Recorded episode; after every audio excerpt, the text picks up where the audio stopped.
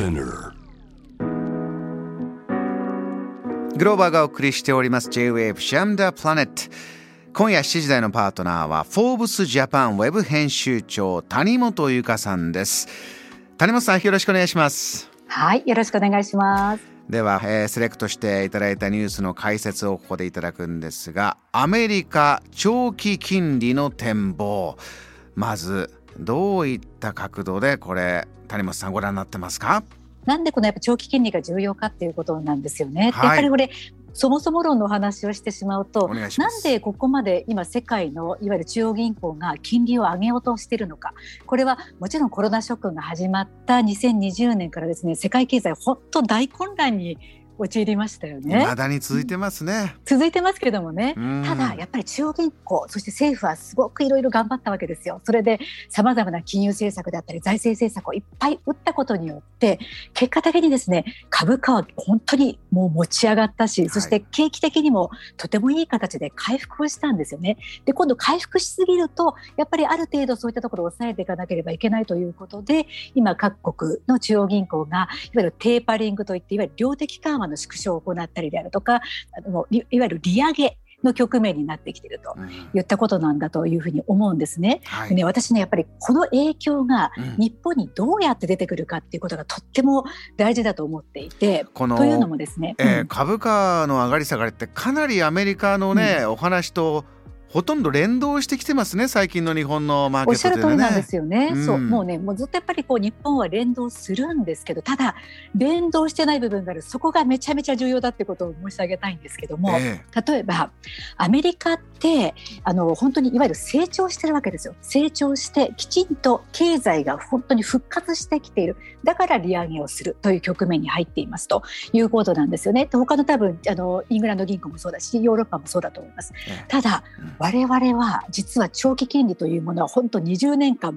全く上がらなかったじゃないですか。ええ。で今後もおそらくまあ簡単には上がることはないでしょうと。そんな中で今資源高といっていわゆるこうあのねいい金利の上昇と悪い金利の情報ってなんかよく経済の教科書とかに載ってますけどはい。他の国々が良い金利の上昇であるならば日本がそうなり得るかもしれない。いわゆるスタグフレーションっていうやつですよ。何でしょう経済かスタグフレーション。あのねそう経済は良くないにもかかわらずそういった金利であったりすると物価が上がってしまうという状況。これ最悪なわけですよね。じゃこあう景気悪いのにインフレが起こる、インまフレさしく。インフレ目指そうよって言ってたのは景気が上がって物価も上がるんならいいけどそれがちぐはぐススタグフレーションこれいけないんだいけない。で、あの本当にまさにアメリカとかもシリコンバレーがあって本当にイノベーションどんどん打ち出してますよね。で、今度ね、中国も五輪行われるじゃないですか。はい北京五輪ではもちろん一般にの方たちに向けたチケット販売することがなくなってしまったので、うん例えば観客であるとか観光であるとかそういったところでいわゆるチケット収入も得ることができないのでこう見込んでいたよりは経済に寄与しなくなったってことなんだけれども、うんうん。注目しなければならないのはですね。こんな世界的なイベントで中国が何を打ち出してくるかですよ。これどういうことかっていうと、うん。まさに全世界が注目している時にこれ中国の先進的な技術をもう世界に PR するもう他にはない大チャンスなんですよね。はい。うん。だからうん。多分中国は自動運転例えばあとはブロックチェーン AI ドローンそういった最先端の技術を全部ここに集約して出してくると思います。うんっていうことは今後大きなテクノロジーのトレンドというものを中国が担う可能性も出てくるような技術が出てくるんではないかということなんですよね。なのでここも注目しなければいけないですしはいそういった意味では日本からテクノロジー最先端のテクノロジーどれくらい出ているか成長しているかなかなかないじゃないですか。そうでなのですねここにいかに私たちは力を入れていかなければならないかってことを改めてこういった世界の状況の中からあの思うところですね反省しなければならないしそこにどうやってチャレンジしていくかっていうことをやっていかなければならないですね。これお話伺っているとしばらく、えー実業というかね実体経済というかこういうお仕事こういう事業があって、えー例えば株価が上がってっていうのが難しくなった時に、まあ、お金を入れて中央銀行がそれで支えてきたんだけどもそれをやめるという動きの中ではじゃあいよいよ実際やってる仕事実際やってる事業。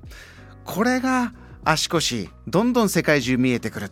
えー、これもアメリカももちろんそうなんでしょうが日本も試されるという時代がもうすぐ来ますか？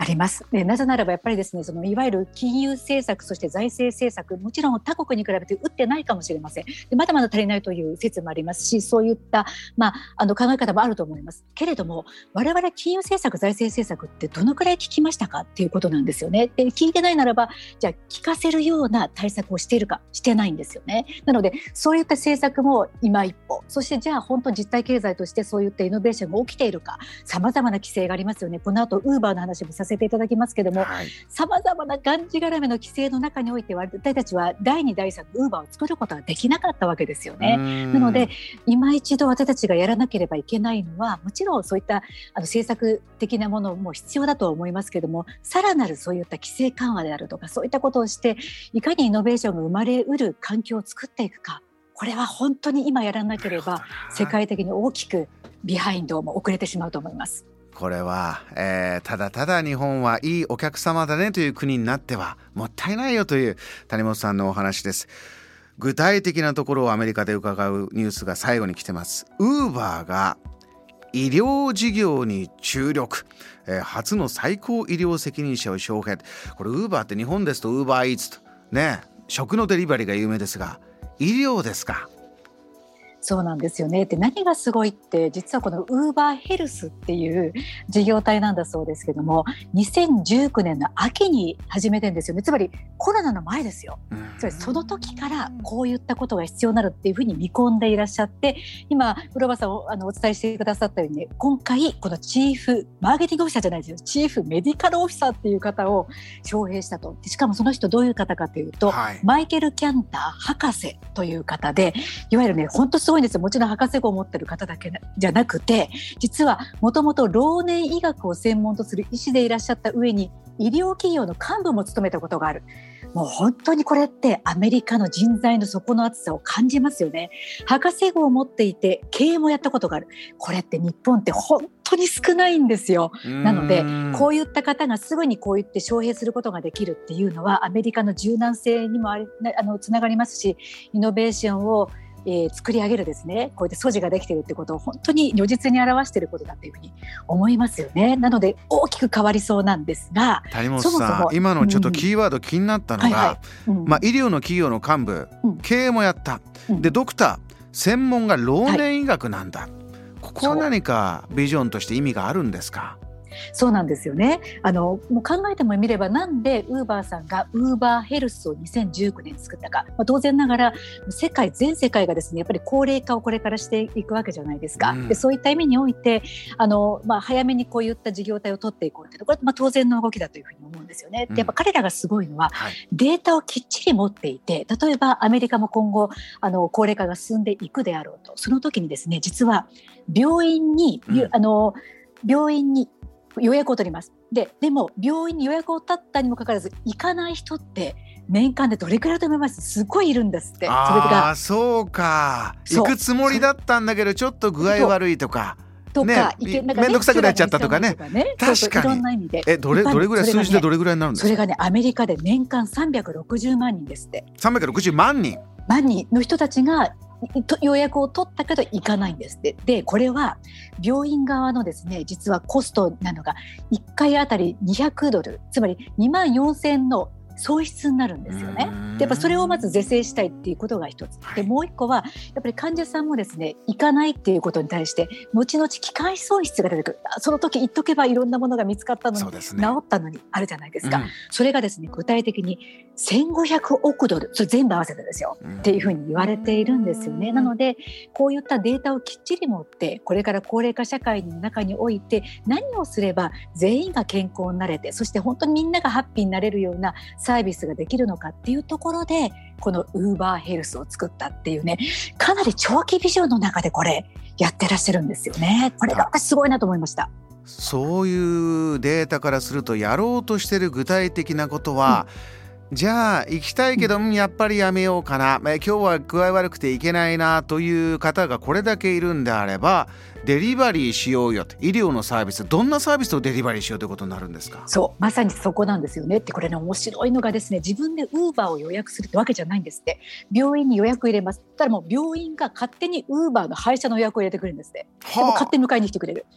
めちゃめちゃ便利じゃないですか。ねっていうことが一つ、はい、うんあとは例えばこれこれちょっと詳しくは私もまだ調べきれてないんですけどデリバリーサービスもやるっていうことなんですよね。なので例えば自分に必要なそういった医療的なものであったりとか、まあ、もちろんお薬とかはもしかして制約あるのかもしれませんがそういったことのデリバリーサービスも始めていくということをおっしゃってるしあとね注目すべきはですねこのウーバーのコスロ社費 CEO が何をおっしゃってるかっていうと、えー、昨年の末にですね実はフォーブスのあのヘルスケアサミットっていうのが行われてここでね何ておっしゃってたかというとさまざまなその医療保険に関するセキュリティに関する要件を満たすような今こうあの動きをしてるっておっしゃってたんですよね、うん、つまり今後患者さんのデータを扱ってしかももちろんそういったところセキュリティをしっかりやるんだけどそのデータを使ってもっともっとカスタマイズされた何かをされるんじゃないかなって思うんですよこの発言を見ると。デリバリーだけじゃないですよ、これから。日本はもう超高齢化社会ですから今のお話、ね、のようにじゃあ老年医学の専門家たちがいてで高齢者だって誰だってどんどん使いやすいデジタルで便利なものができれば日本にもまあこれはありがたいものになるんでしょうし谷本さんおっしゃるようにじゃあ日本こそそういったデータとかこういうニーズきっとたくさん目の前にあるんだからそこを掘り起こして実現していくような企業サービスが生まれてくると嬉しいですよね。嬉しいですよね本当に我々こそがそのリーディングカントリーになるなる本当に全ての要素を持ち合わせておりますしやっぱりこういった分野だからこそいわゆるおもてなしではないですけどホスピタリティ精神がとっても重要じゃないですか私たちが持っているようなこういったきめ細やかなサービスみたいなものがこういった課題先進国そして少子高齢化の一番最たる日本から発信することができたら本当にこの上ない幸せですしそうやってやっていかなければいけないですね。えー、大きな地図そして日本にも大きなヒントになるようなニュース最後に解説していただきました、えー、谷本さん今日はありがとうございました。ありがとうございました。JAM The Planet